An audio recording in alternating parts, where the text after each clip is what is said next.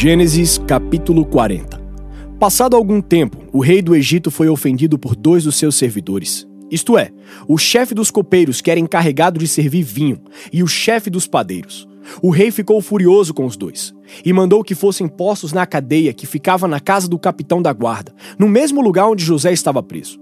Eles ficaram muito tempo ali, e o capitão deu a José a tarefa de cuidar deles. Certa noite, ali na cadeia, o copeiro e o padeiro tiveram um sonho cada um.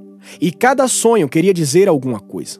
Quando José veio vê-los de manhã, notou que estavam preocupados. Então perguntou: Por que vocês estão com essa cara tão triste hoje?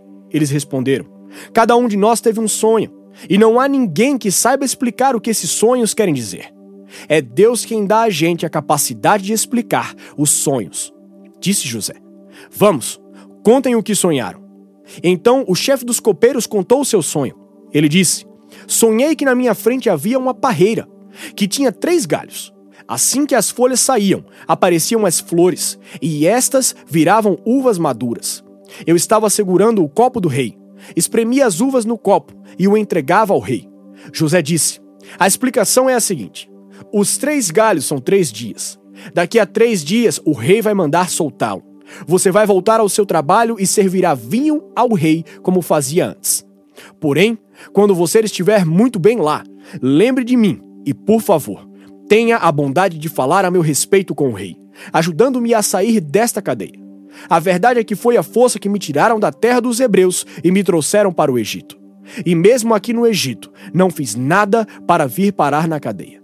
Quando o chefe dos padeiros viu que a explicação era boa, disse: Eu também tive um sonho. Sonhei que estava carregando na cabeça três cestos de pão. No cesto de cima havia todo tipo de comidas assadas que os padeiros fazem para o rei. E as aves vinham e comiam dessas comidas. José explicou: O seu sonho quer dizer isto. Os três cestos são três dias. Daqui a três dias, o rei vai soltá-lo e vai mandar cortar a sua cabeça. Depois, o seu corpo será pendurado num poste de madeira e as aves comerão a sua carne. Três dias depois, o rei comemorou seu aniversário oferecendo um banquete a todos os seus funcionários. Ele mandou soltar o chefe dos copeiros e o chefe dos padeiros e deu ordem para que viessem ao banquete. E aconteceu exatamente o que José tinha dito. O rei fez com que o copeiro voltasse ao seu antigo trabalho, de servir vinho ao rei, e mandou que o padeiro fosse executado. Porém, o chefe dos copeiros não lembrou de José, esqueceu dele completamente. Salmos capítulo 31 Ó Senhor Deus, em ti eu busco proteção. Livra-me da vergonha de ser derrotado. Tu és justo, eu te peço que me ajudes. Ouve-me e salva-me agora. Peço que sejas uma rocha de abrigo, uma defesa para me salvar. Tu és minha rocha e a minha fortaleza. Guia-me e orienta-me, como prometeste. Não me deixes cair na armadilha que armaram para mim pois tu és o meu refúgio. Nas tuas mãos entrego a minha vida. Tu me salvarás, ó Senhor, porque tu és Deus fiel. Tu detestas os que adoram deuses falsos. Eu, porém, ponho em ti a minha confiança. Ficarei contente e me alegrarei por causa do teu amor. Tu vês que estou sofrendo e conheces as minhas aflições. Não deixaste que os meus inimigos me pegassem e me livraste do perigo. Ó Senhor Deus, tem compaixão de mim, pois estou aflito. Os meus olhos estão cansados de tanto chorar. Estou esgotado de corpo e alma. A tristeza acabou com as minhas forças. As lágrimas encurtam a minha vida. Estou fraco por causa das minhas aflições. Até os meus ossos estão se gastando. Os meus inimigos zombam de mim e os meus vizinhos também caçoam. Os meus conhecidos têm medo de mim e fogem quando me veem na rua. Todos esqueceram de mim, como se eu tivesse morrido. Sou como uma coisa que foi jogada fora. Ouço muitos inimigos cochichando, a gente me ameaçando. De todos os lados, eles fazem planos contra mim, procurando um jeito de me matar. Porém, a minha confiança está em ti. Ó Senhor, tu és o meu Deus, tu estás sempre cuidando de mim. Salva-me dos meus inimigos, daqueles que me perseguem. Olha com bondade para mim, o teu servo. Salva-me por causa do teu amor. Ó Senhor Deus, eu estou te chamando. Livra-me da vergonha de ser derrotado. Que os maus sofram essa vergonha e que desçam em silêncio para o mundo dos mortos. Que fiquem calados aqueles mentirosos, aqueles orgulhosos e arrogantes que falam com desprezo contra as pessoas honestas. Como são maravilhosas as coisas boas que guardas para aqueles que te temem. Todos podem ver como tu és bom e como proteges os que confiam em ti. Com a proteção da tua presença, tu os livra dos planos dos maus. No esconderijo seguro, tu escondes das ofensas dos seus inimigos. Louvado seja Deus, o Senhor. Quando os meus inimigos me cercaram e me atacaram, ele mostrou de modo maravilhoso o seu amor por mim. Fiquei com medo e pensei que ele havia me expulsado da sua presença. Mas ele ouviu o meu grito quando o chamei pedindo ajuda. Amem o Senhor, todos os que lhe são fiéis. Ele protege os que são sinceros, mas os orgulhosos ele castiga como merecem. Sejam fortes e tenham coragem, todos vocês que põem a sua esperança em Deus, o Senhor. Lucas capítulo 22, versículo 39 ao 71. Jesus saiu e foi, como de costume, ao Monte das Oliveiras, e os seus discípulos foram com ele. Quando chegou ao lugar escolhido, Jesus disse: Orem pedindo que vocês não sejam tentados. Então se afastou a uma distância de mais ou menos 30 metros.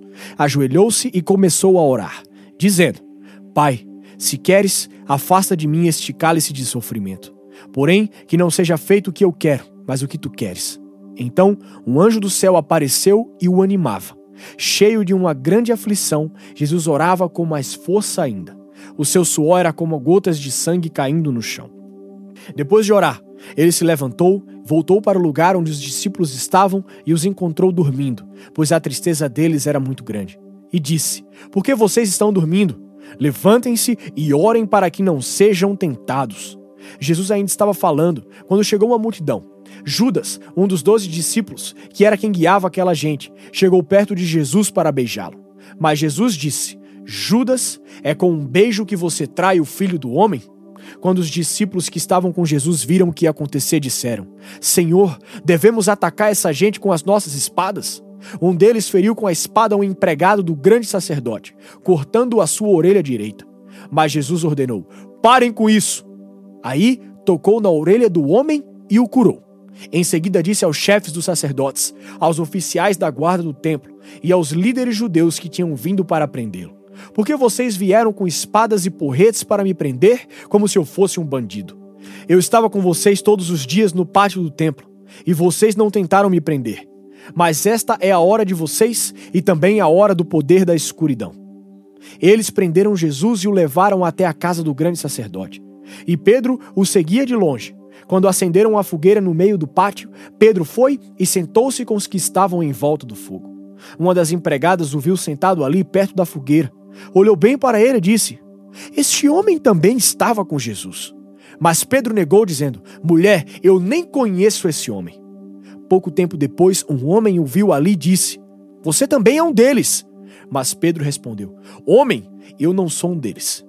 Mais ou menos uma hora depois, outro insistiu: você estava mesmo com ele, porque também é galileu. Mas Pedro respondeu: Homem, eu não sei do que é que você está falando. Naquele instante, enquanto ele falava, o galo cantou. Então o Senhor virou-se e olhou firme para Pedro. E ele lembrou das palavras que o Senhor tinha lhe dito: Hoje, antes que o galo cante, você dirá três vezes que não me conhece. Então Pedro saiu dali e chorou amargamente. Os homens que estavam guardando Jesus zombavam dele e batiam nele. Taparam os olhos dele e perguntavam: Quem foi que bateu em você? Adivinhe! E diziam muitas outras coisas para insultá-lo. Quando amanheceu, alguns líderes dos judeus, alguns chefes dos sacerdotes e alguns mestres da lei se reuniram. Depois mandaram levar Jesus diante do conselho superior. Então lhe disseram: Diga para nós se você é o Messias. Ele respondeu: Se eu disser que sim, vocês não vão acreditar. E se eu fizer uma pergunta, vocês não vão responder. Mas de agora em diante o filho do homem se sentará do lado direito do Deus Todo-Poderoso. Aí todos perguntaram: Então você é o filho de Deus? Jesus respondeu: São vocês que estão dizendo isso. E eles disseram: Não precisamos mais de testemunhas. Nós mesmos ouvimos o que ele disse.